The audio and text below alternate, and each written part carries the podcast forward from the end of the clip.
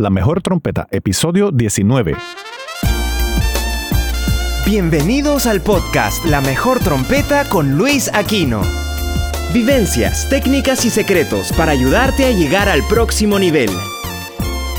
Y ahora con ustedes, su anfitrión, uno de los trompetistas más influyentes de Latinoamérica, Luis Aquino.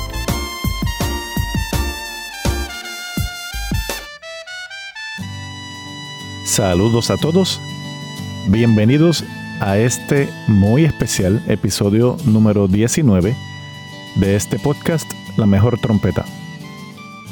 Yo soy Luis Aquino y en este episodio traje de invitado a un amigo, colega, trompetista de mi pueblo también de Río Grande, Puerto Rico.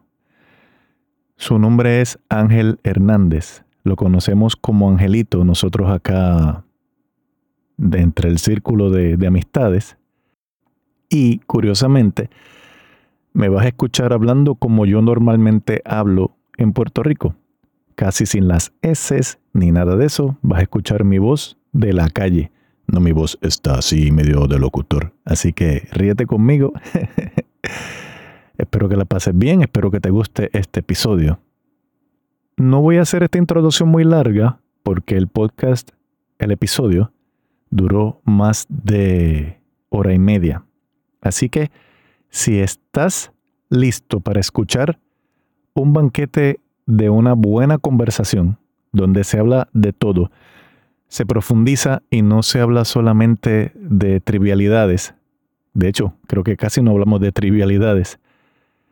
Sugiero que te sientes cómodamente con una copita de vino, si es que te gusta el vino, si no, te pongas tus audífonos y te sientes a escuchar, porque este episodio fue muy interesante, profundo, bueno, enriquecedor y a mí me encantó. Así que sin más, los dejo aquí con el episodio número 19 del podcast La Mejor Trompeta, conversación con Ángel Hernández. Bueno, Angelito, este, si todos te decimos Angelito acá en Puerto Rico, sé que tienes muchas amistades en, en, Venezuela y bueno, en Latinoamérica, qué rayos, si todos viajamos un montón por ahí y, uno siempre, tú más que yo, porque tú eres más social que yo, yo siempre estoy en la cueva metido, tú sabes cómo es la cosa, eh, pero Tú siempre has sido más sociable. Eh, te voy a decir mi percepción de ti para, para que los que nos escuchan, ¿verdad?, tengan esa, esa idea, por lo menos del, del lente de donde yo te estoy, donde yo te veo, porque tú no sabías esto, te vas a enterar ahora. Em, y, el por qué, pues, pues nada, te, invito a, esta entrevista con esta parte, a ser parte de este podcast. Lo que sucede es que a ti, Angelito, yo siempre te he visto como como un chamaco, ¿verdad? Como decimos en Puerto Rico. ¿Qué edad tú tienes ya? ¿30 y pico? ¿30 y qué? 37, mira para allá, vas para 40 ya mismo, qué chévere. Que, que, que desde adolescente, desde niño, eh, siempre lo que estábamos ya tocando por ahí, este, te veíamos con esos ojos de, de, esa, esa locura por la trompeta, esa sed, esa hambre y esa, Dios mío, ese ímpetu, y siempre con, con, con tu papá. Eh, una de las mejores personas que yo he conocido, que en paz descanse, don Ángel. Este, siempre estabas ahí mirando, curioseando y cuando, cuando te veía siempre, parte de esa dinámica era siempre tener alguna conversación con tu papá. Y entonces él siempre estaba eh, chequeando al nene, hablando eh, eh, a favor del nene, ayudándolo, apoyándolo, tu mamá también, por supuesto. Este, pero sí, entonces, eh, pues yo te veía a ti como, como el, niñito, el fiebrú que, que, iba a estar con nosotros tocando en algún momento, tú sabes. Este, sí, porque así es. Y entonces, este, muy interesantemente, desde, desde pequeño, ahora que tiene 37 años, para mí, eres, ya para esa época que estoy refiriéndome ahora de cuando era bien, bien niño, tenías ya la personalidad bien definida. O sea, tú eres una persona asertiva, una persona bien seguro de ti mismo, una persona que, bueno, obviamente en tu momento privado, pues yo no sé si tienes algún tipo de, de issue con eso, pero, pero acá no se ve, tú sabes. Tú eres una persona que va para adelante, decisivo, decidido, asertivo, hablas bien claro, ¿sabes? Eres súper respetuoso. Y este, cuando, cuando ha salido de atrás para adelante alguien, que yo no, no he visto eso realmente, pero sé que ha sucedido porque es inevitable. Este, yo, yo nunca te he visto atacando a alguien, siempre es como, como que pendiente, te defiende, defensa propia, muy, muy balanceado, tú sabes. Y eso, esa madurez desde pequeño es algo que a mí a mí me llamó la atención y me sigue llamando la atención porque para mí eres angelito. Caramba, yo tengo 50 años y la gente me dice Luisito todavía, tú sabes. Increíble. A mí me encanta eso. Pero tú eres y, eres y serás angelito. Entonces, en esa, en esa, desde esa perspectiva excelente, eh, ¿qué te parece si vamos un poquito así a base de la, de, de cómo se fueron desarrollando las cosas en cuanto a cómo tú empezaste a tocar, hablándonos un poquito, ¿verdad? Un poquito de, cómo tú empezaste. Yo sé que eres de Río Grande también, etcétera, pero no sé, yo estaba hablando un rato aquí, habla tú ahora, por favor. Eh, Luisito, gracias, gracias por la oportunidad este, que me das. Eh, para mí esto es sumamente valioso, eh, porque pues, tú eres una, una persona muy importante en, mi vida, en mi carrera musical, profesional y personal también. Este, de verdad, y te agradezco en el alma y de esto podríamos estar discutiendo, pero el tiempo bastante y el tiempo no nos va a dar. Este, pero de verdad, te estoy eternamente agradecido. Eh, yo comencé a la edad de 13 años con, a estudiar música, a estudiar trompeta y todavía al sol de hoy, yo no sé qué yo hago con una trompeta en las manos. Eh, no sé, algo misterioso en mi vida. Eh, no sé, no sé cuándo eso ocurrió. Yo solo recuerdo que en, una ocasión, bueno, en, la única, que fue la primera, eh, le dije a mi papá que yo quería tocar trompeta y bueno, él me compró una trompeta y ya. Pero ¿por qué yo quería tocar trompeta? Yo realmente desconozco. Este, comencé a la edad de 13 años a trabajar con grupos profesionales por ahí de pueblo y eso. Este, y fue bien interesante porque comencé a trabajar y a desenvolverme en un ambiente de trabajo que no me correspondía, ¿no? Uno, uno entra muy, muy niño a, a trabajar. Imagínate, con 13 años, con un montón de gente adulta, con una industria que tiene unas características complejas de cómo, se, de cómo es su dinámica. Este, y como mencionaste, eh, mencionaste a mi papá y yo creo que eso es una pieza clave, fundamental en todo esto. Eh, yo le estoy eternamente, eternamente agradecido a Dios y este, por haber puesto a mi papá en mi camino, eh, la persona que fue, por qué estuvo ahí. y es que él sabía lo que yo iba a, tener que confrontar este, y yo no tenía ni idea. O sea, eso, eh, eso es sumamente importante. Una persona, él una persona completamente profesional, eh, madura, ¿no? Eh, y en el camino fue inculcándome, enseñándome, y diciéndome, mira, esto se hace así, esto se tiene que hacer así, así. él no conocía nada de música ni nada del ambiente, pero yo sí creo en algo muy importante, este, lo menciono, y es que para tener éxito en la vida o este, independientemente a qué nivel sea, no importa en la profesión en que tú te desempeñes o se, o se desempeñe otra persona, los principios son los mismos, son básicos. Tiene que haber una disciplina, tiene que haber una organización, y eso es lo que determina verdaderamente este, eh, el éxito de uno. Eh, y mi papá me inculcó eso muchísimo, fue bien estricto en eso, muy estricto en eso, al punto de este, muchas veces nos quejamos a veces de sistemas o, de gente que quiere imponer sus criterios y sus cosas, pero yo creo que hay una etapa en la vida que es muy importante, uno como adulto o no, eh, imponer unas reglas, imponer este, unos comportamientos, unas cosas, y uno mismo también eh, eh, dejar llegar eso a uno, ¿no? porque nosotros no lo sabemos todo, seamos menores de edad o no no lo conocemos todo y en el transcurso de la vida pues vamos aprendiendo cosas. Wow, aquí, aquí no podemos, aquí no podemos ir a, algo que yo siempre, hoy en día, estamos en el 2016, depende cuando las personas verás estén escuchando este podcast, este episodio, diciembre de 2016. Eh, hoy en día yo veo que un padre llama, mira mal a un hijo y el hijo ya está pensando en, llamar a servicios sociales. Así mismo es. Tú sabes, este, inclusive eh, a mí no me criaron así. A mí me criaron con los dos hermanos gemelos, Coco y Tazo. Cocotazo. de hecho, no me, tuvieron que dar mucho, gracias a Dios, porque yo me portaba bastante bien. Pero, wow, volviendo, cuando, o sea, lo que dijiste hace, hace unos minutos, un par de minutitos atrás, de la seriedad, que, hay, ciertos, ciertos principios que aplican en cualquier eh, carrera o cualquier cosa en la vida que uno vaya a emprender.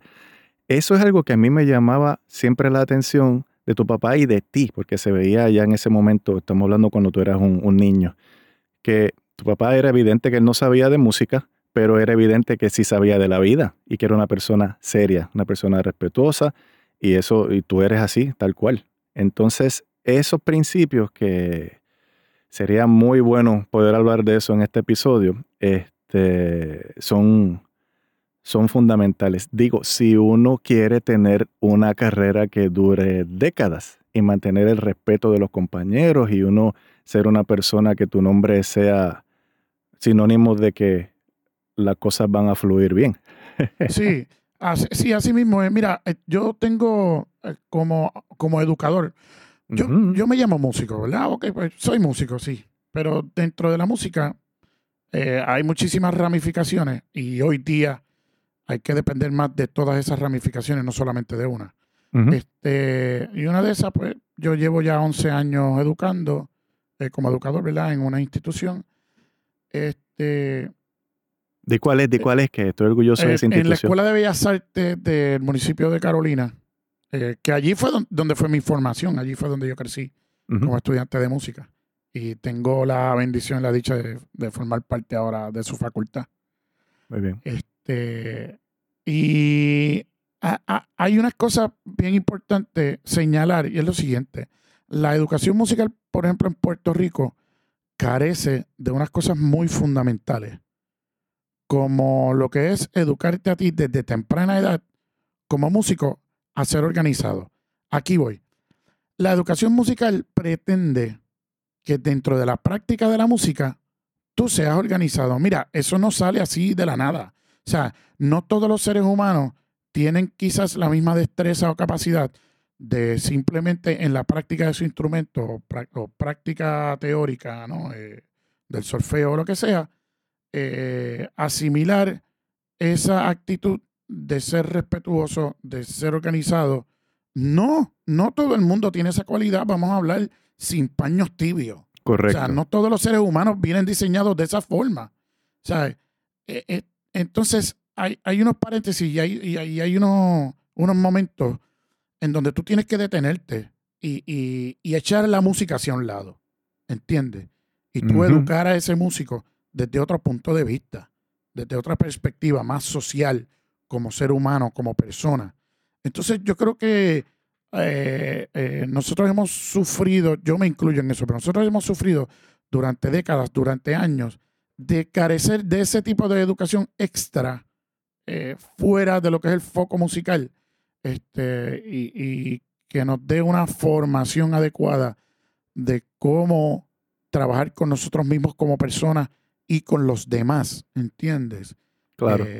Aquí hubo una época, yo me atrevería a decir, este, yo creo que viene desde los 70, yo creo que a raíz de los 70, pero 80 y 90 para mí fue bien fuerte y tú que la viviste, pues tú me corregirás, este, pero eh, eh, había una demanda tan grande, voluminosa, de, de tener que crear músicos, indirectamente de tener que crear músicos, eh, por, por un mercado saturado que se enfocaron nada más en, crear músicos este, para el performance y tómale este papel y toca y ya, vámonos. Y eso que, y que quede eh, perfecto y ya. Pero aquí se le pasó, eh, se le olvidó a mucha gente enfocarse en otros aspectos muy importantes, este, como tú lo que mencionaste hace un rato, de cómo trabajar psicológicamente con tu compañero, el individuo. Sí, los eh, individuos que están trabajando contigo. Eh, y eso es fundamental, eso es muy importante, no solamente para uno, para la carrera de uno, sino para el mercado de la carrera de todos, porque aquí compartimos todos una misma industria. Claro. Y hoy día estamos sufriendo enormemente, eh, yo creo que en gran medida, por no haber tomado a tiempo ese tipo de acción. permíteme, de lo que es la música. Sí, voy a, voy a entrar aquí, disculpa la interrupción, Angelito. No te preocupes. Em, curiosamente, eh, bueno, yo nací en el 66 y comencé a tocar trompeta, si recuerdo bien, en el 77.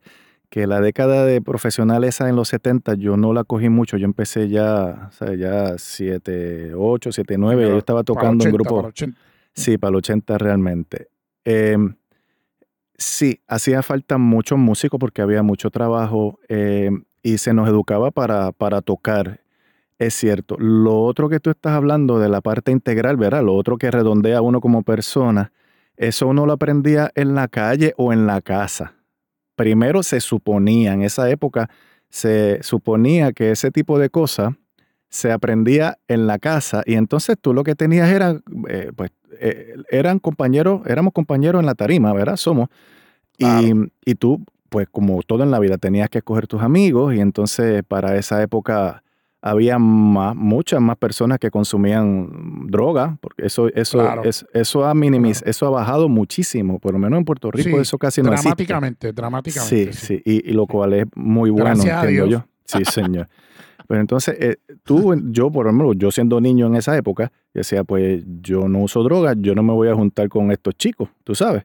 Claro. Este, yo me juntaba con los que no, no usaban drogas, pero dentro de los que no usaban drogas, pues estaban los que tenían problemas de actitud de alguna manera, los que eran buena fe, los que eran mala fe, los que querían arrancarle la cabeza al otro, los que estaban pensando en que eh, hay que ser compañero en, en y fuera de tarima, pero Claro. eh, eh, toda esa dinámica, ese ecosistema, Sí, sí, eh, exacto. de- es una buena nadie- palabra. sí, lo, lo- porque lo es, tú sabes, nadie te preparó para eso, tal cual lo estaba, lo estaba mencionando, pero esa, ese punto de vista que tú estás exponiendo es algo mucho más alto de, y más y mirándolo desde afuera como de eh, como un, un drone de esto, un avioncito de esos de Sí. las cuatro hélices de hoy en día, que estás tú este, flotando en el aire mirando las cosas eh, y, y tú ves todo, ¿no? porque el músico por lo general, ah, en ese entonces, en los 80, que, que yo lo viví,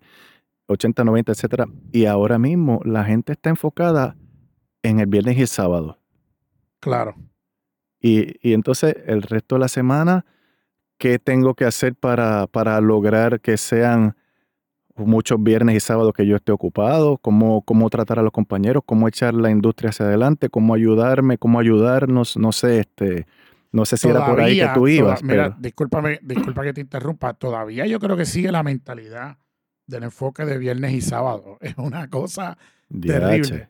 Y Pero entonces, de- Pero tú cogiste Sí. épocas en que, en, que, en que no había días libres. Tú cogiste Sí, épocas así. Sí, cierto. Sí, había que seleccionar el día libre, ponerse de acuerdo entre todo el mundo. Mira, vamos a coger tal día libre, el lunes, por ejemplo, Exacto. o martes. y No cojan trabajo el lunes. Sí. así era, así era. Este, mira, tú mencionaste algo que a mí también me, eh, me, me llama la atención desde hace mucho tiempo. Este, y, y es la formación familiar eh, de, muchos, de muchos compañeros músicos este, y hasta artistas mismos. Eh, eh, me consta de, de muchos compañeros que salen de productos de bandas escolares, de ese tipo de programas este, dentro de las escuelas, que muchos padres o muchos estudiantes lo tomaron como alternativa, no, yo creo que no solamente porque se sintieran atraídos por la música, sino que muchas veces este, les, les era difícil o un poco complicado trabajar con las demás materias. Este, eh, o, obtener buenos resultados o que las demás materias de alguna forma le llamaran la atención. Este, y tenemos muchos compañeros así. Entonces, la música tiene, y quiero mencionar, la música tiene un, poder tan increíble en esa etapa de esa etapa temprana eh, de atraer y de abrazar al individuo que tú te enfocas de una forma y eh, quizás hasta un estado de locura, digamos, donde tú no quieres saber de absolutamente nada más que no sea música. Este es algo muy curioso y eh, psicológicamente a mí me, me llama la atención porque la música tiene un poder acaparador tan, tan impresionante que muchas veces yo creo que no te permite pensar más allá, fuera, fuera del foco musical. También este, este esto que voy a decir es bastante controversial, pero por ejemplo, cuando yo, yo, soy producto de la, yo, yo salí de la Escuela Libre de Música de Carolina, cuando era la Escuela Libre de Música era solamente de música. Entonces, para ese tiempo yo recuerdo que los maestros todos eran personas que estaban en la calle tocando también.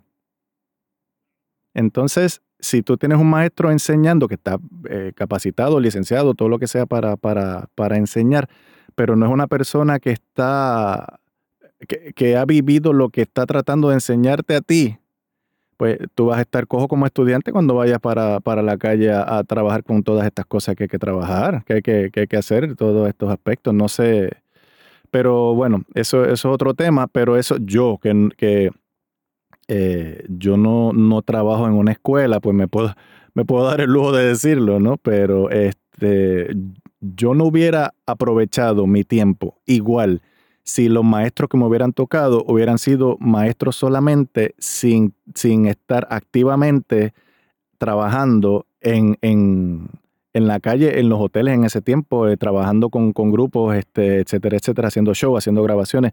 Este, si esos maestros no, no fueran de esos tipos que eran los que estaban haciendo eso en ese momento, yo no hubiera aprovechado igual, porque no, no me hubieran enseñado de la misma manera. En la educación musical es importante que el maestro de música tenga una, experiencia vasta en lo que es el performance y lo que es el mercado. Eso sin duda. O sea, eh, yo, yo tengo esos choques y esos encontronazos a cada rato, muchísimo. Y yo lo voy a decir aquí. Eh, ha pasado el tiempo y lo que se ha levantado es una ola de educadores que prácticamente van y estudian educación musical porque de algo dentro de la música, que es lo que les gusta, tienen que vivir. Este, y no los culpo, porque eso es parte de nuestro sistema, eso es parte de nuestra sociedad, hay que sobrevivir. Este, pero como no tuvieron salida no han tenido salida en el plano profesional del performance, en lo que decimos en el alcohol pueblerino en la calle, pues tienen que irse a dar clases. Este, y no es problema, y eso está bien, y son buenos educadores. Hay muchísimos que son buenísimos educadores. Muchos buenos músicos han salido de educadores que no son músicos en el ámbito profesional aquí en la calle, este, músicos sobresalientes. Sí, claro, un, educador no necesariamente tiene que ser un performance eh, eh, de gran magnitud, ¿entiendes? No, no necesariamente, pero sí el plano educativo carece enormemente de gente que sí conocen la industria. Entonces, este, hay un desfase también en lo que es el objetivo de la educación musical versus un mercado. Este, y eso es grave también. Eh, no, esas áreas, ambas áreas no se ponen de acuerdo. Yo creo que es sumamente importante que se integren tanto profesionales de, la educación como profesionales dentro del mercado musical, de las tarimas, de la calle, del, mercado musical como tal comercial. ¿Entiendes? Eh, yo creo, yo creo que ambas cosas hay que fusionarlas y, este, pues, y trabajarlas de forma balanceada, ya sea a base de estudios continuos, whatever, pues estudios continuos al que no tenga las educaciones, pues que este, haga unos estudios cortos o lo que fuera en educación y viceversa, aquel que no, que no ha tenido performance, este, adecuado, porque hay gente que se cree que porque tocan dos corcheas, Luisito, ya son músicos y tocan por ahí eh, lo que sea, y eso es grave. Este, y, hay, que, hay, que, traer gente, educadores musicales, que no son unos musicazos como tal sobresalientes, ¿verdad? Y tratar de hacer lo más posible, de abrir quizás unos talleres, unos espacios, a que esa gente experimente también, mira, esto es de esta forma, y entrenarlo, o sea, y educarlo. Y ok, ok, lleva eso al salón de clase, por favor. Porque a la hora de la verdad, el estudiante, el joven, no va a estudiar un instrumento por divertirse en un espacio. Eh, no, no, mano. Todo el mundo quiere realmente vivirlo, lo que es una tarima, lo que es un espectáculo, eh, eh, sacarle dinero, provecho de, alguna forma a lo que es el estudio musical. O sea, no estudiamos música para meternos en un salón de clase a dar clases. O sea, no, eso no es real. Claro, claro, claro. sí, está esa, esa hambre de, la tarima, de la, de la, adrenalina esa que nos da tanto la tarima como el estudio, como en un ensayo con una buena banda. Olvídate de eso, todo eso es adrenalina. Ahora, dicho esto, Angelito, asumiendo que tengamos ya esto, que se logre, ¿verdad? Esto que estás tú hablando, que, se pueda educar bien a los muchachos, que, que, se pueda lograr que los maestros que no hayan tenido ese espacio en la tarima eh, que, que, tengan algo como, un, como una simulación, digamos, de algún modo, para que, por el bien de los chicos que, a quienes van a educar. Pero, ¿qué pasa entonces si educamos los muchachos a que sean tremendos músicos, tanto performers, ¿verdad? Para los que no hablan eh, inglés, pues eh, performers, ¿cómo definiríamos eso en español? Un, instrumentista que, toca, ¿verdad? Que está ahí no, no olvidé el, término en español, pero bueno. Y, pero, y, tanto tocan bien como que son personas íntegras que saben del negocio, de la industria, que se pueden acomodar, pueden arreglar, pueden escribir, pueden hacer varias cosas dentro del asunto, pero los tiras entonces a, la calle, como, como decimos acá, como lo mencionaste muy bien, en la voz pueblerino, eh, y no hay un mercado ahí establecido. Ahí entramos entonces en el asunto político, yo creo, del asunto de, del Estado que no, no está ayudando a las artes para que, para que florezcan de alguna manera. El grave problema del Estado versus las artes, específicamente en la música, es que los estados reaccionan cuando se ven amenazados. Claro. Las amenazas no necesariamente son eh, de, por decir, terroristas. Eh, no, no, no. O sea, son muchas. Hay amenazas económicas, amenazas de salud. O sea, ese tipo de cosas. Cuando la economía se va a ver afectada, cuando la salud se ve afectada, este, nosotros vivimos en un sistema capitalista, cuando el capitalismo, este, esta acción de consumo se ve afectado, pues ahí el Estado reacciona. Pero la realidad es que el, lo más importante es cuál es el enfoque, qué significa la música para la sociedad y para la gente, sobre todo para aquellos que dirigen un Estado.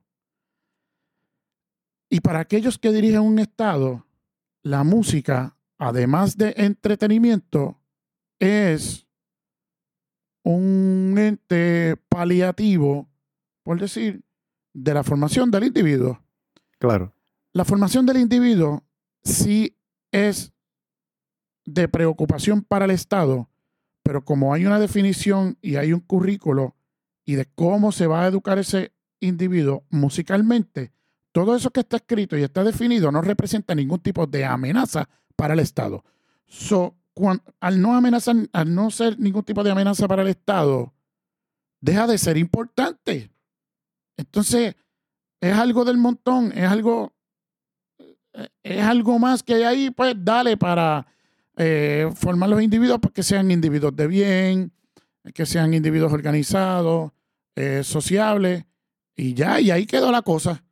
Y entonces no te enfocan, el mismo Estado no mueve a enfocarte la música como no solamente formar un individuo de bien, sino a que sean gente que puedan vivir y llevar una vida saludable gracias a su desempeño artístico o musical. O sea, eso realmente no se enfoca. Eso no se trabaja. porque yo tengo mis discusiones a diario sobre eso. La industria de la música, sobre todo este, Puerto Rico, nosotros entramos dentro de las, eh, de las encuestas, por decirlo, ahora no me viene la palabra, pero dentro de los análisis ¿no? de territorio de los Estados Unidos, nosotros trabajamos en una industria que anual genera entre 12 a 15 billones de dólares. Eso es un montón de dinero. Billones con B de eso es mucho dinero. Y eso es mucho dinero dentro realmente de una industria eh, selectiva porque cuando tú te pones a comparar la cantidad, el número poblacional de ciudadanos dentro de nuestro país, de nuestro sistema, nosotros no somos mucha gente dentro de todos. Cuando vienes a ver, este, fácilmente podemos ser entre todos 3, 4, 5 millones de personas. Claro. Y eso es mucho.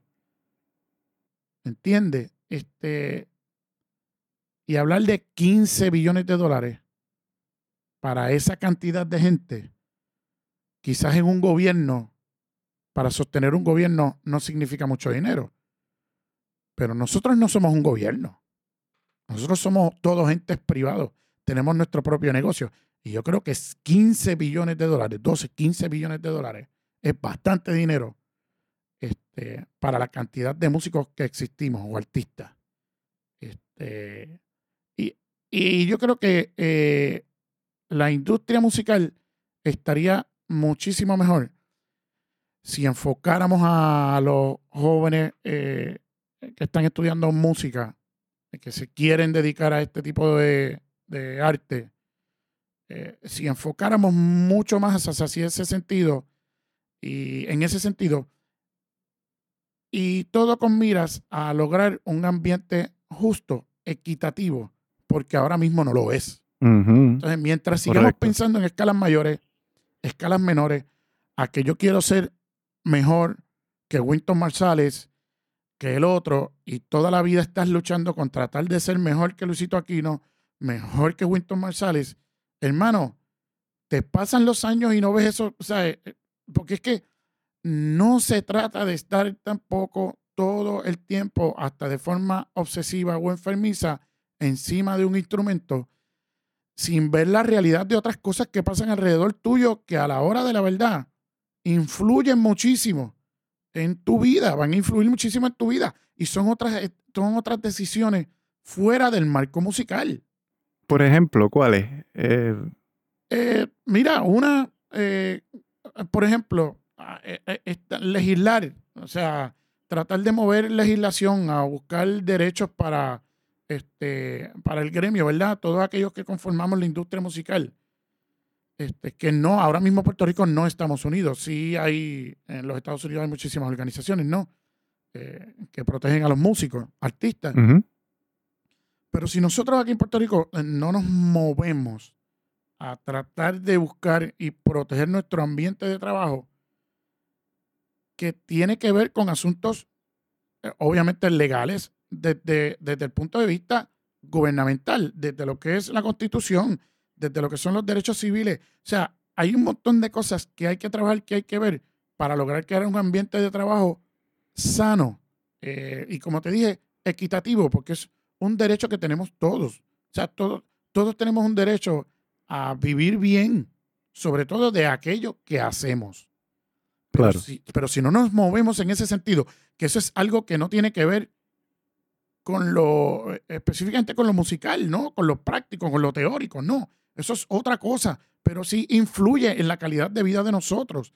Y entonces eso es algo de lo cual nosotros tenemos que estar conscientes y tenemos que en algún momento desprendernos, salirnos del libro, salirnos del Arvans, salirnos del Clark, salirnos de estar estudiando escalas todos los días, porque es que hay que atender otros asuntos que también son medulares, son muy importantes en el desarrollo de uno como profesional, como músico y muchos, muchos, muchos carecemos de atender esas cosas a tiempo.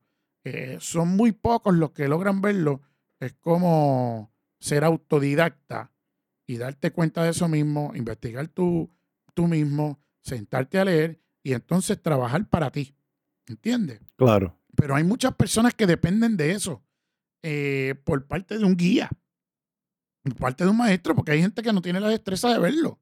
Entonces, es injusto este, también que unos lo tengan, otros no, que ya ahí entraríamos en un debate muy, muy fuerte.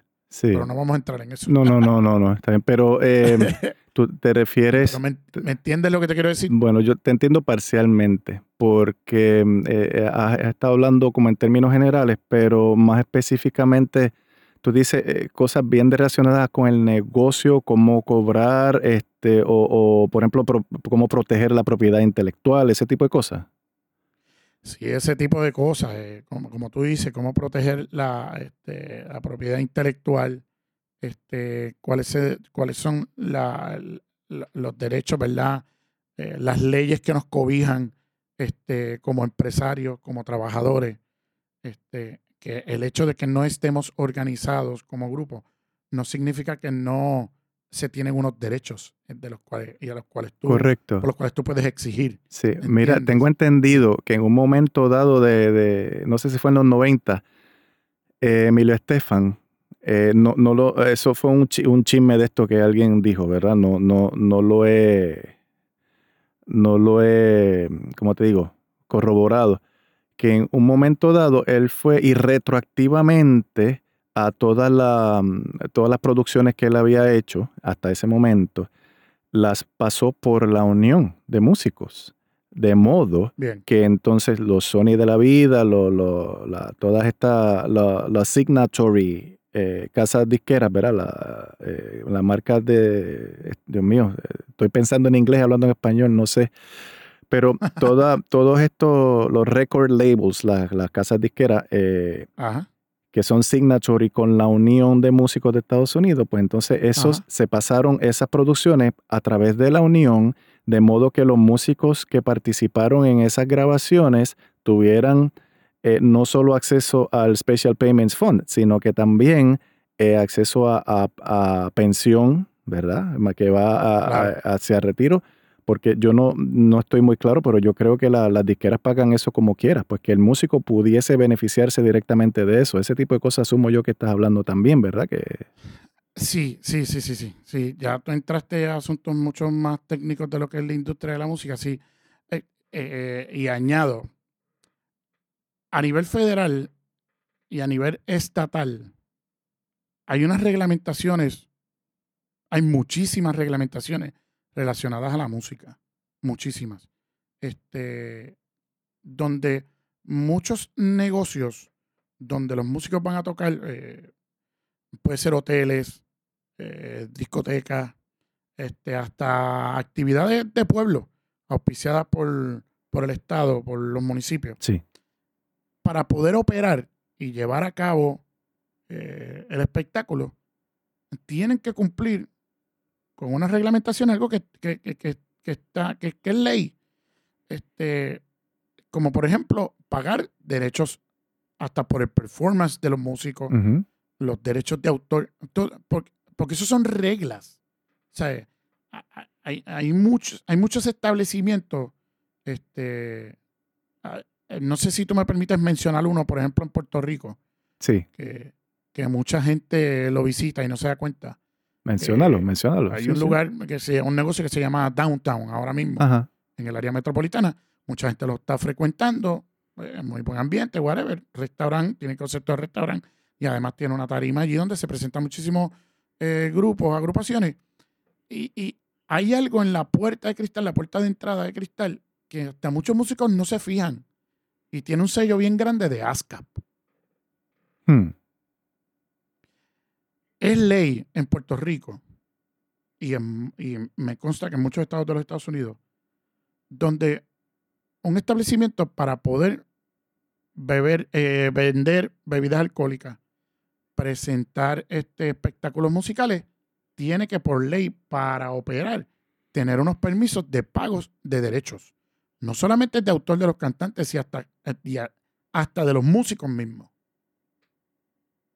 Hay unos negocios que cumplen con eso, hay otros que no. Otro asunto es fiscalizar esos lugares, esos establecimientos, que es muy difícil. Claro. Pero eso es ley. La ley está. Y el problema es por qué unos dineros, unas ayudas que nos corresponden a nosotros como músicos, no llegan o no las conseguimos. Luis, ¿tú sabes por qué? Porque es completo y total desconocimiento de nosotros como empresarios que eso existe y que eso es posible, porque eso está. Sí, eh, bueno, en Puerto Rico sí, somos territorio de Estados Unidos y hay ciertas cosas que, que nos tocan a nosotros que a otros de las personas, ¿verdad? Que viven en otros países no, no les toca, pero por ejemplo, en, si recuerdo bien, en México, cuando fui con Yanni, eh, no creo que fue en el 98, él nos advirtió a los que teníamos algún tipo de solo que no tocáramos nada, lo que llaman los quotes, o sea, no tocara alguna melodía que fuera reconocible por el público. Ni, o sea, no toquen la cucaracha porque tengo que pagar derechos de autor y me va a salir como en 40 mil dólares o lo que sea que sea. Sabes, ese tipo de cosas. No, no se tiren, no lo hagan porque, ¿sabes? Toquen su solo, pero no, no toquen temas reconocibles dentro de su solo. Muy interesante eso. Sí, sí, pero es que, mira, déjame contarte esto. Eh, me pasaba mucho en Perú cuando iba con Olga Tañón. En varias ocasiones, antes de la presentación, llegaban este, unos representantes de, de allá de la Asociación de Músicos, Artistas, Compositores del Perú Ajá. y me exigían que yo le diera el rundown de temas, la lista de temas que íbamos a hacer. Ok. Ahí ellos verifican si hay algún tema que se va a hacer que es de algún compositor peruano, si hay que pagar unos derechos. Entonces, y, si hubiese un, en ese caso, en, ese, en esa lista de, de esos temas que van a ser tocados en el show que están a punto de hacer, que fuera de algún compositor peruano, ¿qué, qué, qué sucedería en ese caso? ¿Qué, hace- qué harían esas personas de autoridad? Eh, tú me dices si hubiese un tema relacionado a algún autor peruano. Sí, en ese momento, esas personas que están de- de- del gobierno peruano que están verificando esa, ese, ese esa lista de temas, ese rundown, que si ven, no, pero es- ok, sí, eh, de estos 28 temas que van a tocar, estos dos son de compositores peruanos. ¿Qué le pide, qué le hubieran pedido el Gatañón ellos? ¿Un dinero adelantado o, o una tarjeta de No, en- crédito? En, todo caso, no, no es a Olga Tañón, sino al productor del evento. Entiendo. El, el productor del evento, para poder hacer el evento, tiene que pagar esos derechos. Ok, Tan sencillo como eso. Y hay unos porcientos establecidos por ley en cada país, cada jurisdicción. ujú, ujú, Entiende. claro. Y el productor, para poder hacer el evento, tiene que pagar esos derechos. Aún así, creo, no, no estoy del todo seguro, por ejemplo, que en Perú, que hay un por ciento de, de esa taquilla que se vende, hay un por ciento como quiera que va a esa asociación eh, de músicos, este, compositores eh, del Perú. Interesantísimo eso. Qué bien. Muy bien. Em, hmm. Muchas formas de, por ejemplo, hay algo aquí que, que me viene a, a la mente cuando estamos tocando en un show en donde sea, que de momento vemos cámaras de televisión o cámaras que van a grabar el evento. Más de una vez en las bandas que yo he estado tocando hemos detenido el, el- el- el desarrollo de- del show. O sea, Claro. no hemos, eh, nos hemos quedado en el camerino. No vamos a tocar Claro. hasta que esto se, se aclare y acordemos cuánto nos vamos a ganar por esa grabación. ¿sabe? A veces es un poco hostil, Claro. porque hay- a veces hay que ser hostil para estas cosas, por, eh, porque Claro. estás defendiendo tus derechos, pero a veces es algo, es como es una transacción de negocio, pues se lleva de lo más bien, pero, pero Sí, exactamente. para los chicos que están escuchando esto, que se enteren, que cuando los están grabando se supone que ustedes cobran por eso. Y, la, y, la, y una forma de cobrar eso es este, una de las alternativas.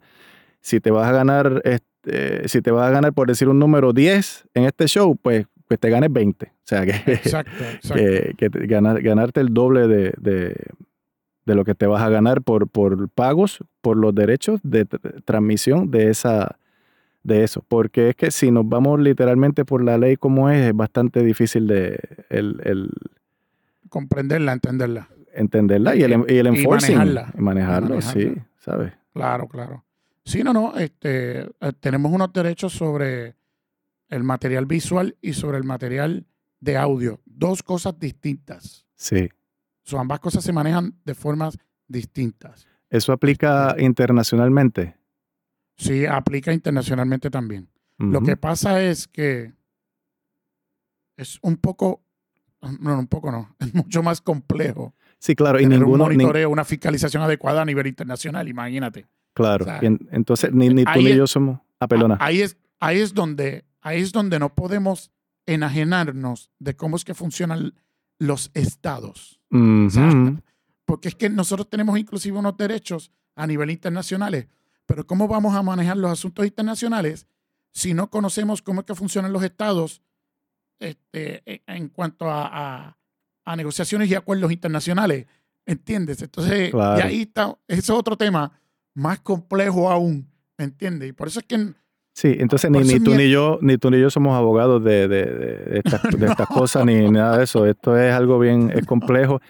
Y es interesante porque se ha, se ha diseñado de esa manera porque en, el, en la industria del entretenimiento hay el, eh, esos dineros, ¿verdad? esa cantidad de dinero se produce, como lo mencionaste hace, hace un rato, y por desinformación, quienes menos cobramos de esos dineros somos los músicos, los que estamos realmente en la tarima. Así mismo es. Y eh, yo a veces lo comparo, esto, tienes toda la razón. Yo, yo lo comparo esto como, lo, como cualquier otro deporte, como la NBA, el Major League Baseball. Tú siempre tienes una estrella y un capitán del equipo. Pues, y ese muchas veces, pues, como lo define el negocio y lo establece, pues muchas veces es el artista. Pero ¿y los otros jugadores que están en la cancha, Luisito? ¿No cobran tres pesos? No y en la tarima, ¿quiénes son los otros jugadores que complementan ese espectáculo y hacen que ese equipo gane? Los músicos. Son los músicos, Luisito. Sí, señor. Son los músicos. Y entonces eh, aquí es que viene un, algo que, que, yo he criticado por años ya. Gente que está en tarima cobrando demasiado poco dinero o no cobrando porque es que los cogen de pendejos, lo voy a decir así mismo. Claro. claro. Los cogen de estúpido. Porque es un problema del desconocimiento. Claro, claro. Porque es que desconocen totalmente de cómo es que se maneja eso, cómo es que funciona, cómo es que trabaja. Además de esa sed que eh, tú me trajiste en algún momento un punto así, esa sed de querer entrar también al mercado de darse la oportunidad. Que a la hora de la verdad, como negocios independientes cada uno, tú lo manejas como tú quieras. Claro. ¿No? Y, pero, hay algo, ah, pero hay algo que tenemos que tener claro, que sobre todo los que están entrando eh, nuevos a esta industria. Muchas veces las decisiones que tú entiendes que son para ti o que se limitan a ti, son unas decisiones importantes que van a afectar a los demás. Correcto. O sea, nosotros no podemos pecar de individualistas porque nosotros no vivimos solo en este mundo. Nosotros no llegamos solos. Nosotros no, o sea, nosotros no convivimos con animales nada más o con la naturaleza. Nosotros convivimos con seres humanos también. E independientemente, la decisión, la decisión que uno toma va a afectar a otro. Y, eso, y yo creo que eso es natural, de forma positiva o de forma negativa. Como a ti te va a afectar a tu persona también. Sí, claro. Lo que pasa es eh, que esto es bien complejo. Oh, porque, hay porque hay decisiones muchas veces que para nosotros resultan negativas como persona individual, de forma individualista, pero resulta que van a ser positivas para los demás. Y eventualmente, en este mundo cíclico, por esa decisión negativa que tú tomaste en un principio, tú entonces te vas a ver beneficiado en el futuro. Y, pasa lo contrario también. Tú, este, ahora momentáneo, en este momento, tomaste una decisión que para ti es positiva, pero afecta a los demás. Y a lo largo del transcurso de la vida, con el tiempo, esa decisión buena que tú tomaste, que tú dijiste, esta es la que es, en este momento, como el boomerang te va a virar y te va a dar un cantazo. Eh, y, la gente no está consciente de eso a la hora de toma de decisiones. Sí. Y hay decisiones en la vida en un momento que van a ser perjudiciales para ti negativas, pero en el futuro, a largo plazo, va a ser, se va a convertir en la decisión correcta. Tú vas a decir, contra, esa fue la decisión que yo debía haber tomado. Podríamos. en un principio, la pasé mal, Pero ahora estoy viendo los frutos de esto. Me gustaría, me gustaría hablar de, al- al- de un ejemplo, por ejemplo, en cuanto a esto.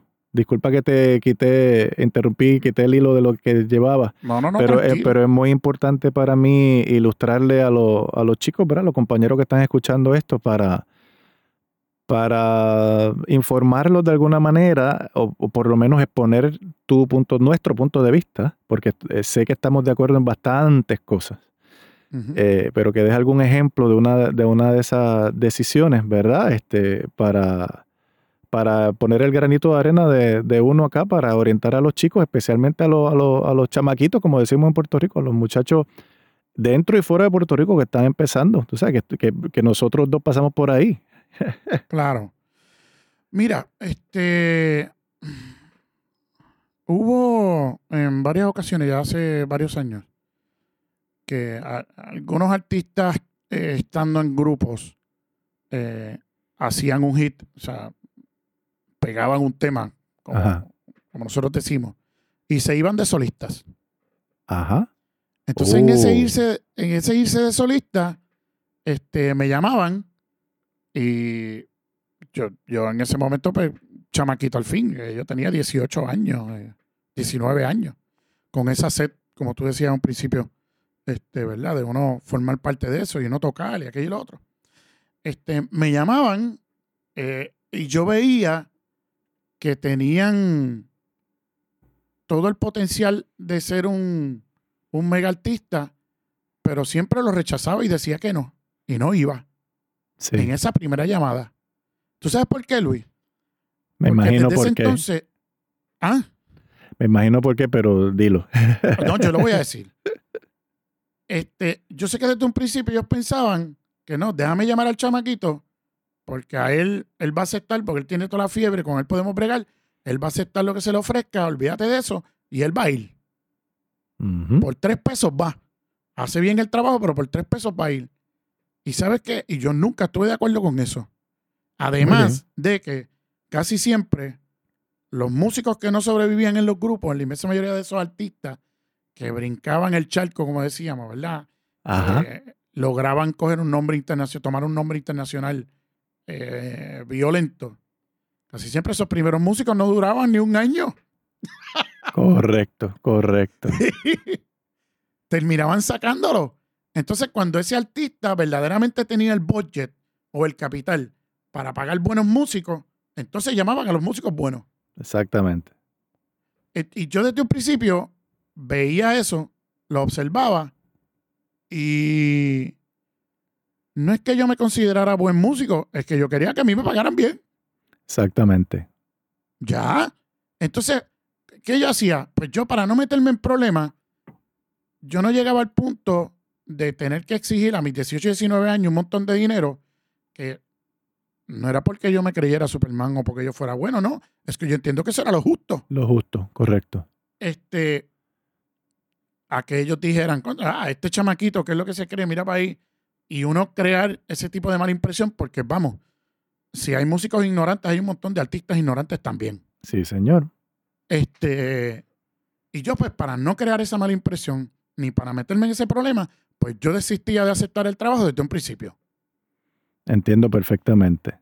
Entonces yo me veía afectado en un principio, porque yo recuerdo muchos compañeros que entonces hasta se burlaban, porque sabían que me iban a llamar y que me llamaron. Y después nos encontrábamos por ahí en la calle y me decían, chicos, pero tú estás loco, ¿por qué tú no cogiste esto? ¿Por qué tú no hiciste esto? Mira, estamos pegados tocando todos los días. Y yo, no, tranquilo, no te preocupes, no te preocupes.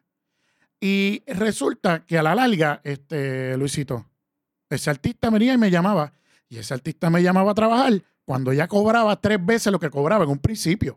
Ujú, ujú. Y cuando yo vine a ver esa banda que se supone que yo estuviera, en ese entonces, en ese progreso y avance de ese artista, quedaban como dos o tres nada más.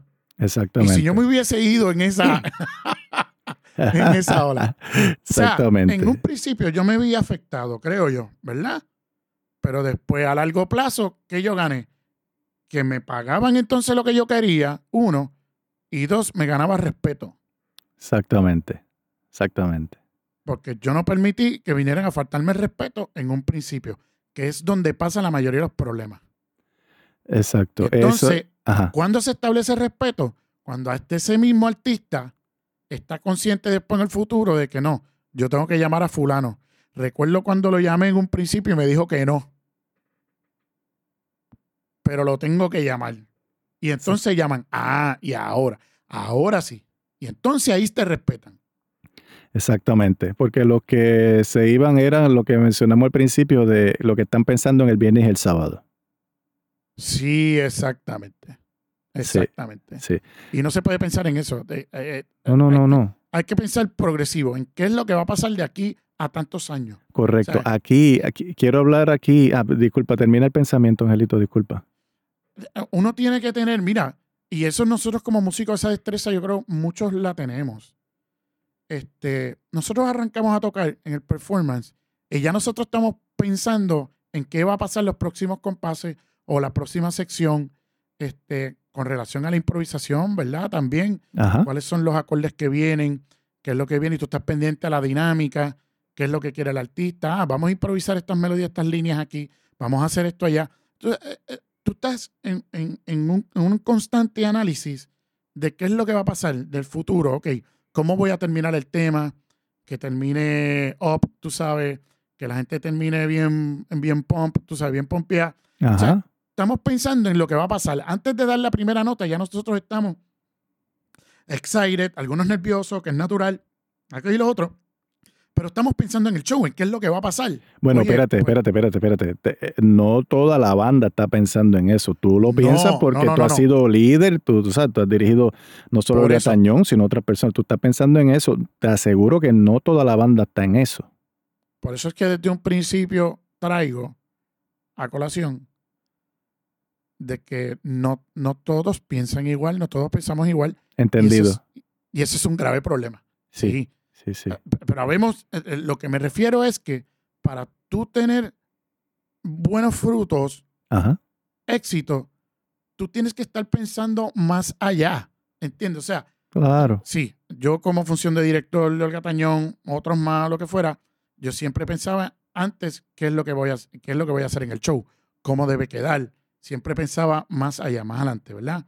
Este, pero asimismo nosotros tenemos que hacer en la toma de decisiones, que no solamente tienen que ser en el performance, ¿entiendes? Claro, Tienen sí, que sí, ser sí. en el negocio. ¿entiendes? Y en la vida. como, como empresa y en la vida misma, exacto. Entonces, lo, lo- lo que te quería decir es que muchos músicos, aunque en un principio, antes del show, no lo piensan así, pero a la hora que uno marca cuatro, ellos entonces piensan de esa forma. Ok. Lo único que no te- utilizan ese concepto fuera de lo que es el espectáculo. Cuando ese concepto tú necesitas todavía seguir usándolo fuera del show, fuera de lo que es la música. Tú tienes que pensar adelante qué es lo que va a pasar, Sí, qué cosas tú tienes que hacer. ¿Entiendes?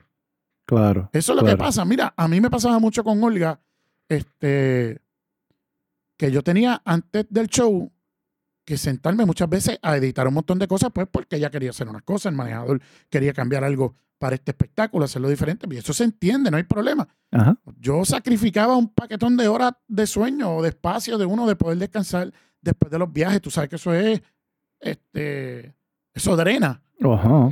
es fuerte. Y yo, ah, bajarte de un avión, meterte en el hotel, a, a- a editar unas cosas. eh, y, y eso es sacrificio y para uno es pesado en un principio.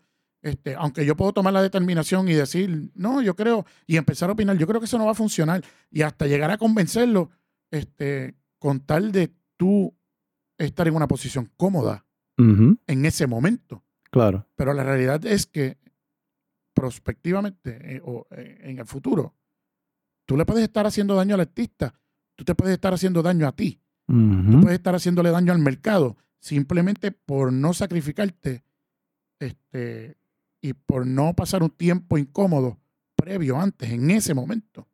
Correcto, correcto. ¿Tú me entiendes lo que yo quiero decir? Sí, sí, sí, ese, ese eterno balance, el, el juggling, como dice, estar uno balanceando siempre entre, ok, aquí o me acomodo o me sacrifico un poco para luego, como dice, decimos en Puerto Rico, dar del ala para comer de la pechuga, Exactamente. eh, en todo, en la vida, cada, en cada, cada momento, cada, bueno, sí, sí, Que Eso se aplica.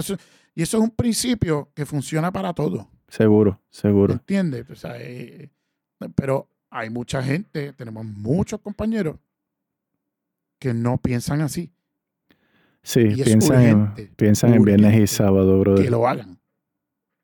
Sí, sí, sí.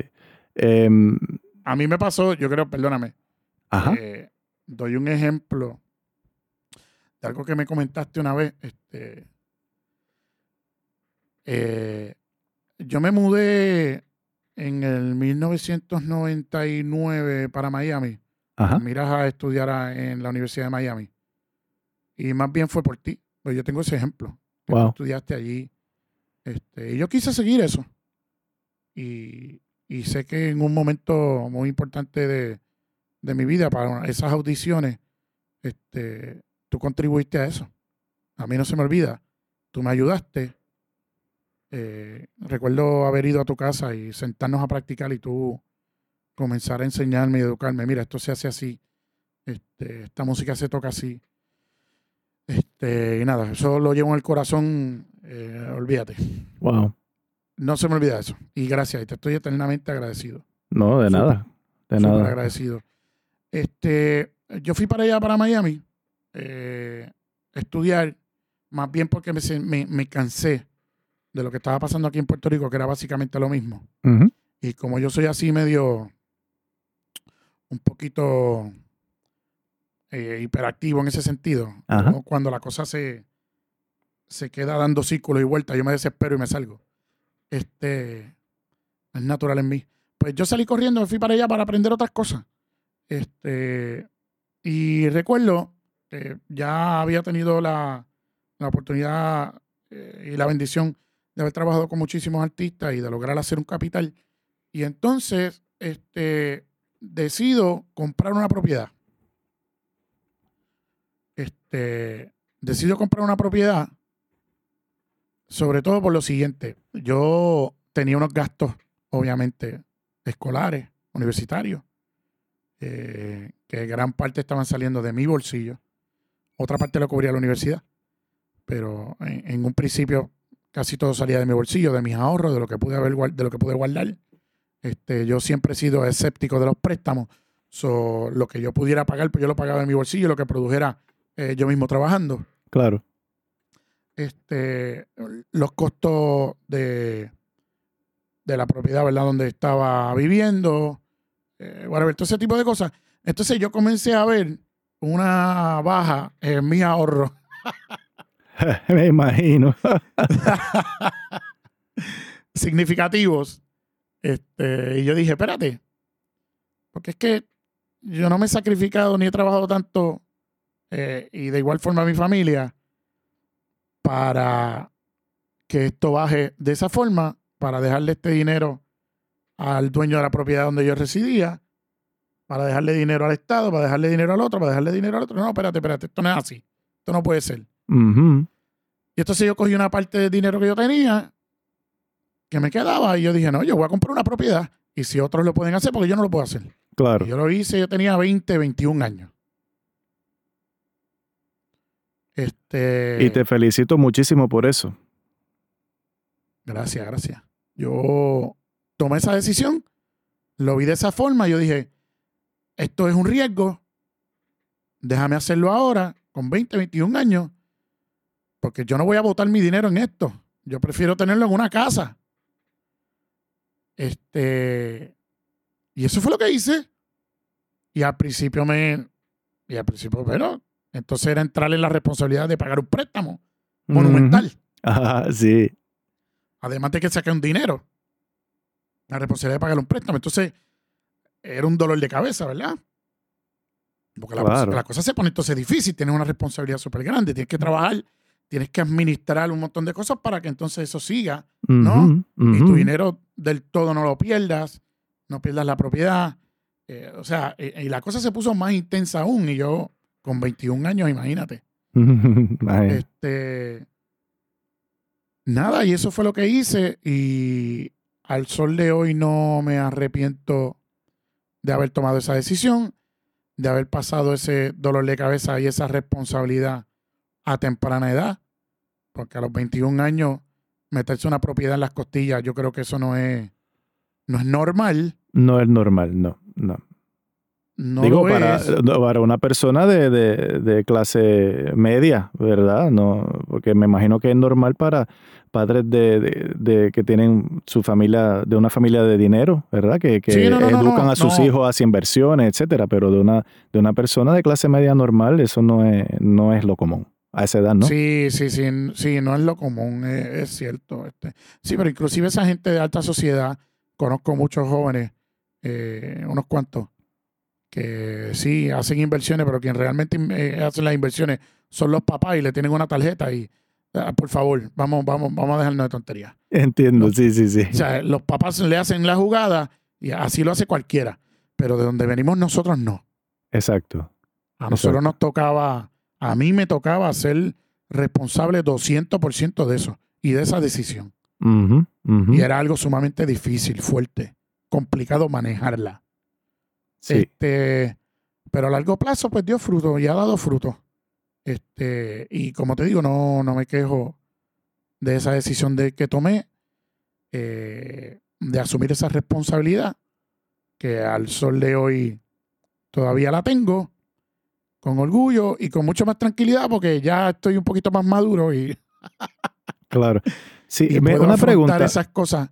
Eh, esa, ¿Hubieras comprado una propiedad a esa edad si, eh, si te hubieras quedado viviendo en Puerto Rico, no hubieras ido a la Universidad de Miami? La, la pregunta que realmente te, te quiero hacer es si, si ese movimiento, ese riesgo, ¿verdad? De ir, de ir a, a la universidad, porque lo es para todos nosotros que lo hicimos, eh, si eso te afectó positivamente o, o te impulsó a- a- o influyó en ti para tomar esa decisión, no sé, o tú lo venías con eso en la mente antes, no sé.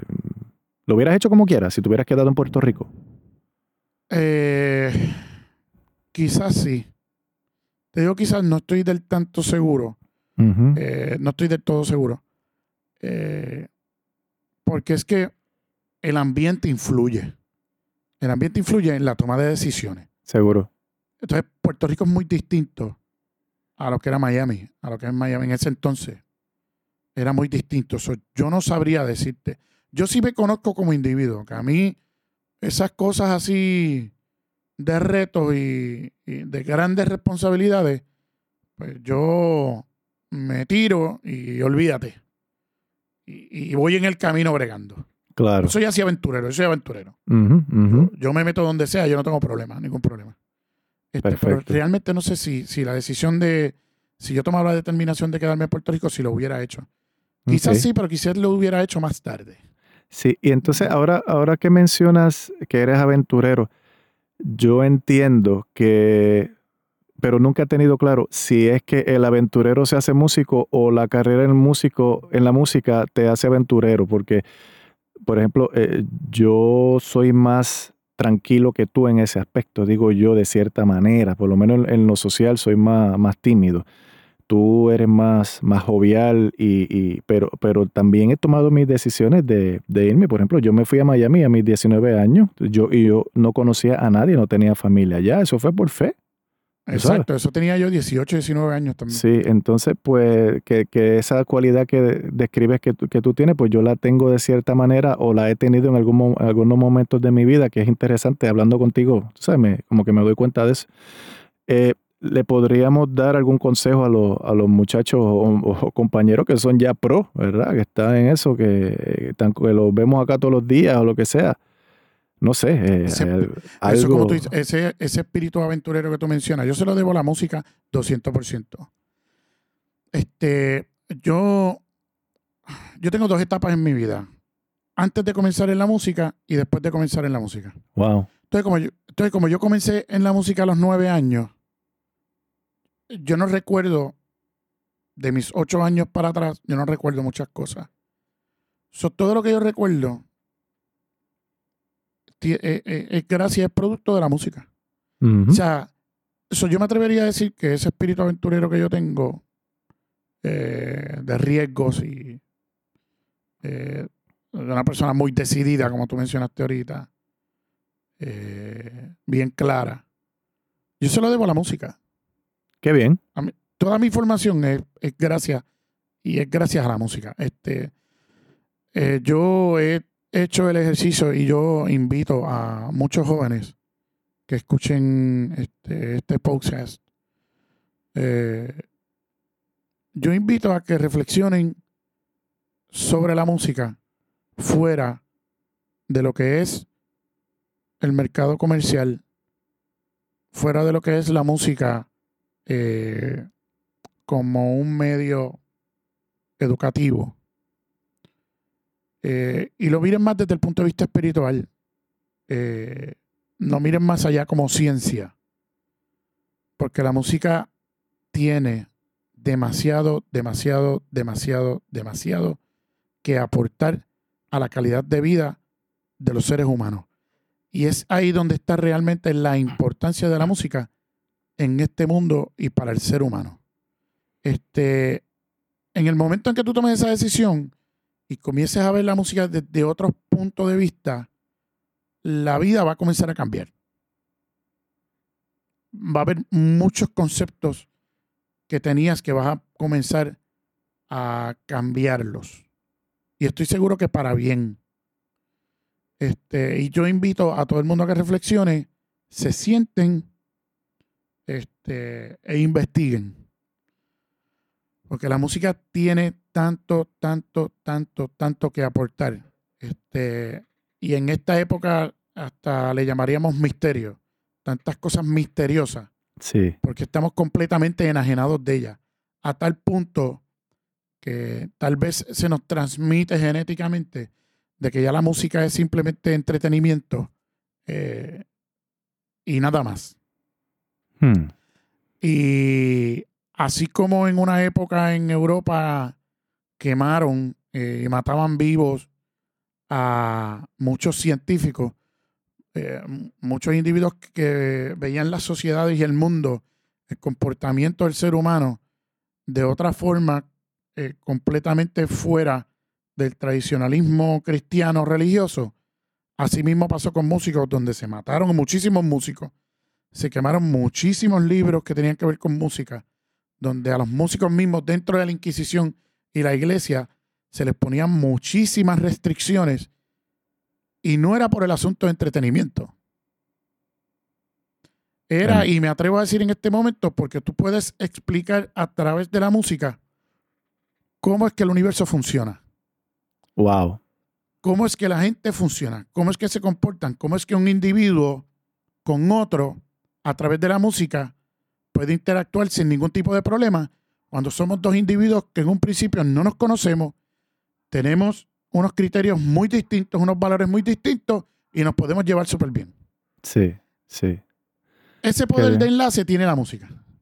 Qué bien. Pues eso Este, es. Y yo, y, y perdóname, yo invito, sobre todo a estudiantes, los que estén comenzando, a que hagan eso, a que hagan una parte y se desprendan por unos minutitos de lo que son las escalas mayores, menores, los modos, progresiones, ese tipo de cosas, e investiguen y lean este, sobre la música eh, como estilo de vida, cuánto ha contribuido realmente a la psiquis social, eh, qué potenciales tiene. ¿Tienes algún libro o, o artículo que, que puedas referirnos, aunque sea uno, por favor? Yo tengo varios libros, sí.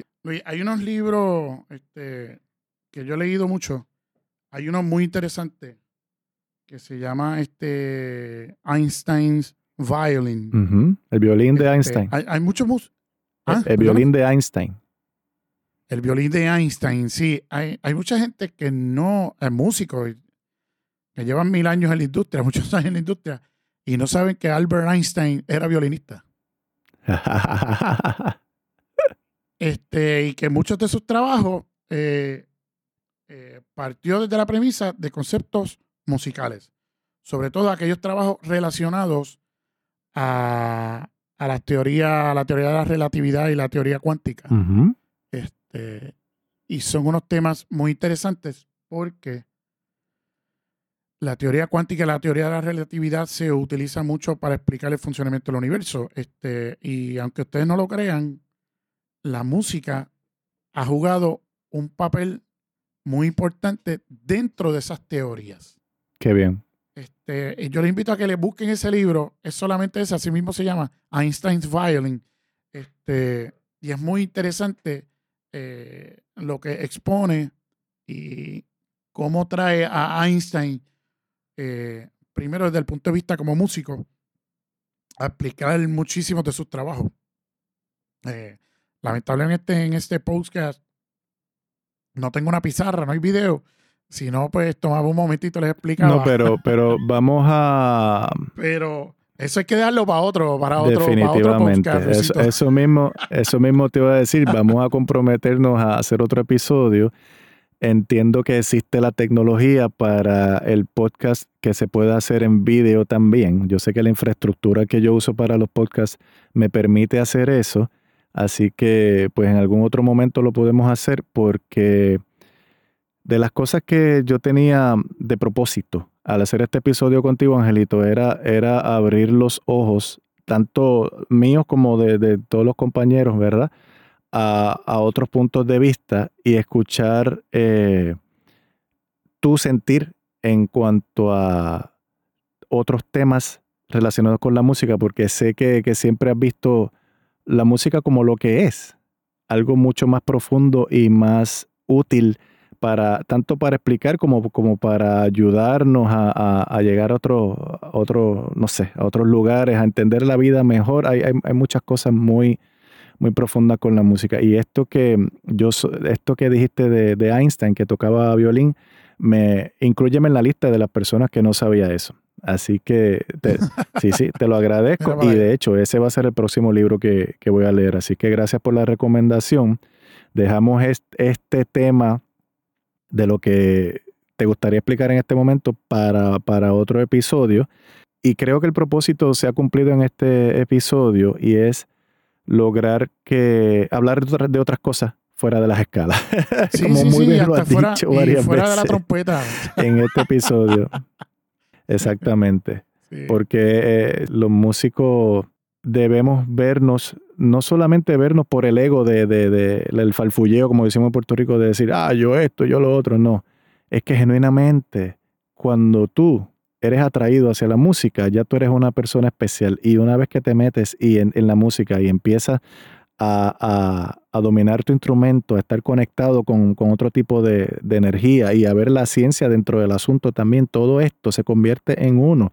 Y tú comienzas a ser mejor persona, a desarrollarte mejor y tu propósito, nuestro propósito debe ser explotar y explorar eso lo más que se pueda porque estando en la música tenemos muchas herramientas para, para echar hacia adelante. Y todo esto laboral que hemos estado hablando eh, se, une, llega porque uno ve la música más allá también. O sea, es, todo, es todo un uno. Claro, claro. ¿Sabes? Así que pues... Eh, eh, es, importante este, eh, profundizar, sobre todo con el fin de lograr lo siguiente, algo que yo creo que se ha perdido muchísimo, y es que nosotros tenemos que aprender a transmitir muchísimas cosas a través del instrumento, a través de la música. O sea, la industria musical ha tomado un giro peligroso en el sentido en que ha dejado de transmitir o sea, se ha vuelto una cosa mecánica. Una, una, se ha vuelto un lenguaje completamente binario. Sí. Y, la música no fue hecha ni diseñada para eso. No, no, mira, el otro día, el otro día, este podcast yo creo que va a durar como dos horas este episodio, y qué bueno. El otro día, yo estaba oyendo música cantada, ¿verdad? Yo tiendo a preferir la instrumental, pero cantada. Tú sabes que yo me puse a buscar a Nino Bravo. Brother, Nino Bravo para mí el mejor cantante de la historia en español. y después Luis Miguel, ese es mi gusto. El que no esté de acuerdo conmigo, pues seguimos siendo amigos, no hay problema. este, pero Nino Bravo, hay una canción que se llama Te quiero. Ajá. Y entonces el tipo, o sea, Dios mío, en paz descanse, el Nino cuando decía, porque te quiero, pero tú sentías el dolor de te quiero. Exacto. Y estaba transmitiendo. Yo lloré Sí. Obviamente, ¿sabes? Yo, yo, yo era como, yo me puse en el, en el lugar de Nino cantándoselo una- a, a una mujer. Claro. Y el hombre transmitía.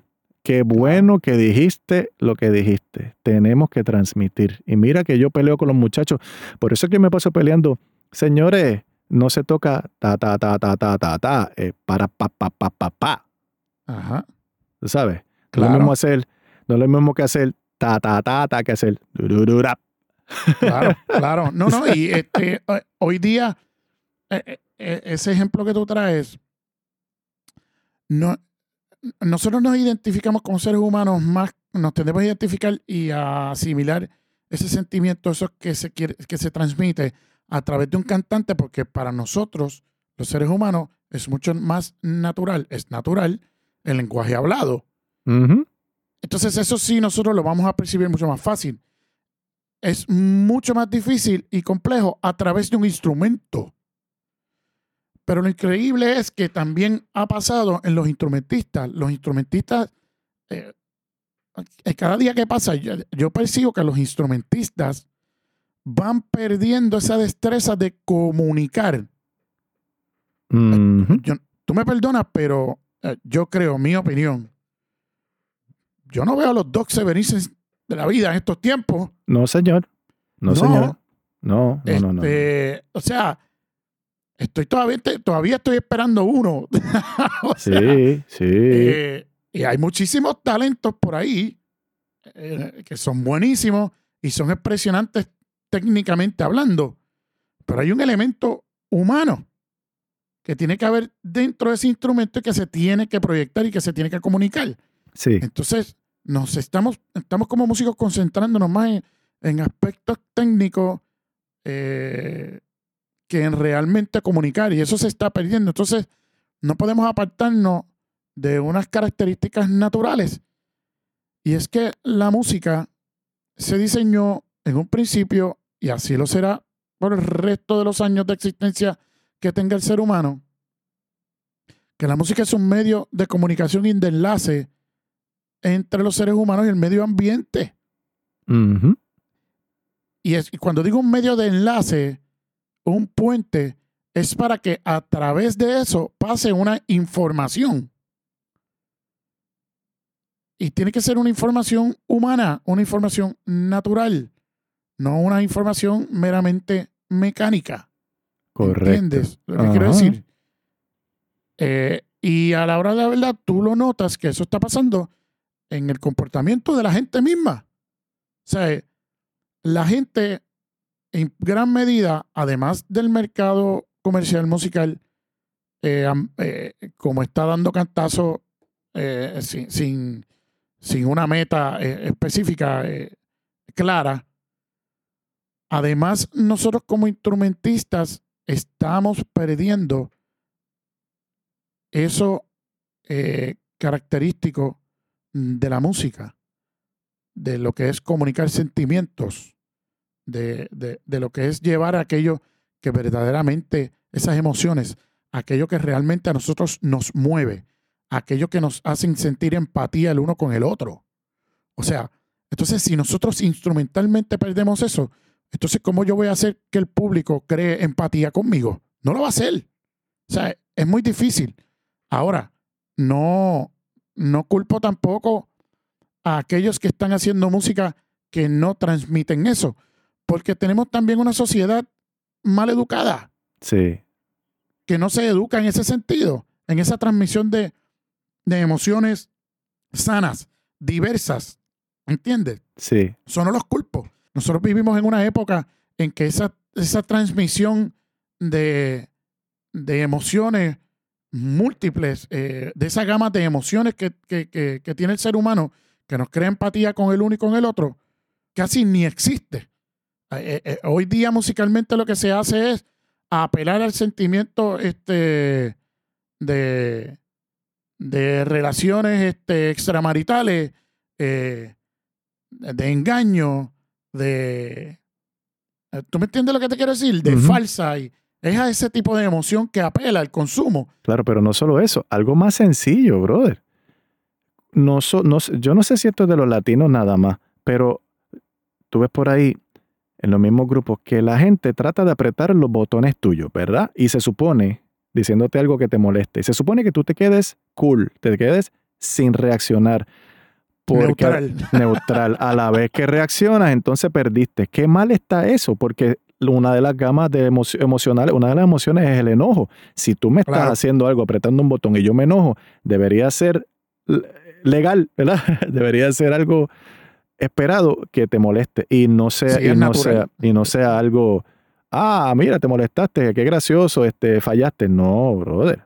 Tú sabes Sí, sí, sí. me molesté sí, sí. porque parte de lo que siento, pues, pues de- denme, vamos a darnos licencia de molestarnos y de reírnos y de todo eso.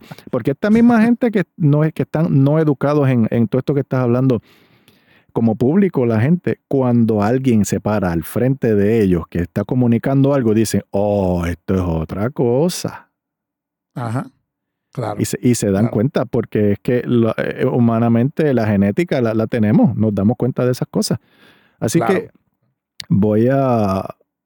Quiero terminar e- este episodio en esto, que, wow, vamos a hacer mejor música en cada arreglo que hagamos, en cada frase que toquemos, en cada, Dios mío, cada pensamiento que tengamos en tarima o en el estudio o en- o en- el cuarto de composición hacia eso mismo. Y Angelito, te quiero invitar a otro episodio para hablar, seguir profundizando en, en- en todas estas cosas, que de esto nadie habla por ahí. La gente está eh, tirándose fotos en. Facebook, están en el limbo, sí, sí. tir- tirándose fotos en Facebook, tú sabes, viviendo de Exacto. los likes. viviendo de los likes, lo siento. Este, eh, y rigen su vida, y rigen su vida en cuanto a eso. Yo he visto dos o tres en depresión porque no les dan like. Y Ay, Dios mío, pobrecito. Les tengo pena, de verdad. sí, Pero es bueno, increíble. está bien. Mira. Antes, eh, eh, para terminar, y discúlpame. Sí, sí. No se trata de hacer buena música abriendo el libro de armonía y, ok, un acorde mayor séptima son estas notas y las tengo que poner aquí porque esto es lo que el libro me dice. No se hace buena música de esa forma. Ujú. Porque la música puede ser sencilla y puede estar llena, enriquecida, de forma Sí. sencilla. Sí. Se hace buena música con el pensamiento de ese músico. Eso es lo primero. Ese músico que va a hacer música tiene que tener un pensamiento completamente abierto a comprender lo mejor posible lo que es la música, lo que significa, cuál es su propósito. Y entonces interpretar, comunicar todo eso a través del instrumento. Para que entonces eso llegue a la persona, llegue a los demás. Eso es lo importante. Muy bien. Nosotros tenemos una responsabilidad primero como individuos, como trabajadores de esto, de esta industria, como intérpretes, como músicos. Y empieza por nosotros mismos, como persona, como individuo, nuestra mentalidad. Es urgente que la mayoría se siente, nos sentemos todos los días a analizarnos de qué es realmente lo que nosotros estamos haciendo y de qué es lo que queremos hacer. Te quiero dar las gracias, Luisito, ahí lo dejo, por esta maravillosa y grandiosa oportunidad de compartir contigo algunas cosas. Esto es tema largo y tendido Sí, aquí estamos, Esto estamos no- empezando.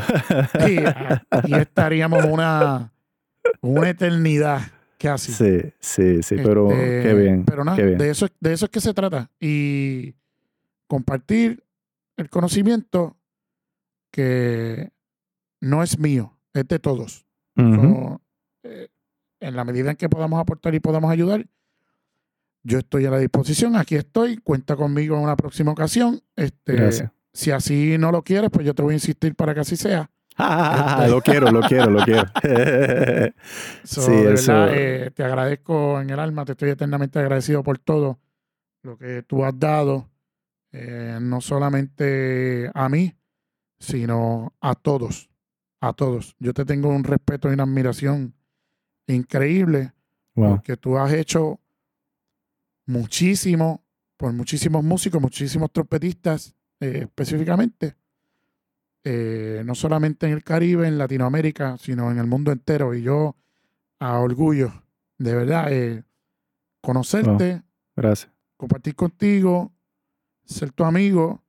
Y lo más que me llena de orgullo es que tú me has ayudado y has estado ahí. Entonces, y yo quiero hacer eso, eso mismo. Y aquí estamos. El que necesita, Sí. pues tú me avisas.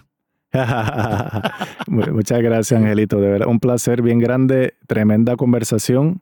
He aprendido varias cosas aquí y sé qué bueno que no me equivoqué al invitarte y que fue una, una decisión muy acertada. Eh, así Gracias, que, gracias, gracias. pues nada, en la próxima y vamos a ver cómo lo desciframos para hacerlo con vídeo, la pizarra y toda la cosa en algún momento en el futuro. Pero este, aquí tocamos un montón de temas y espero haberle despertado la curiosidad, por lo menos a uno. Sí, sí, sí. Eso es lo importante. Por lo Eso menos lo a uno, al que sea. Eso es lo importante.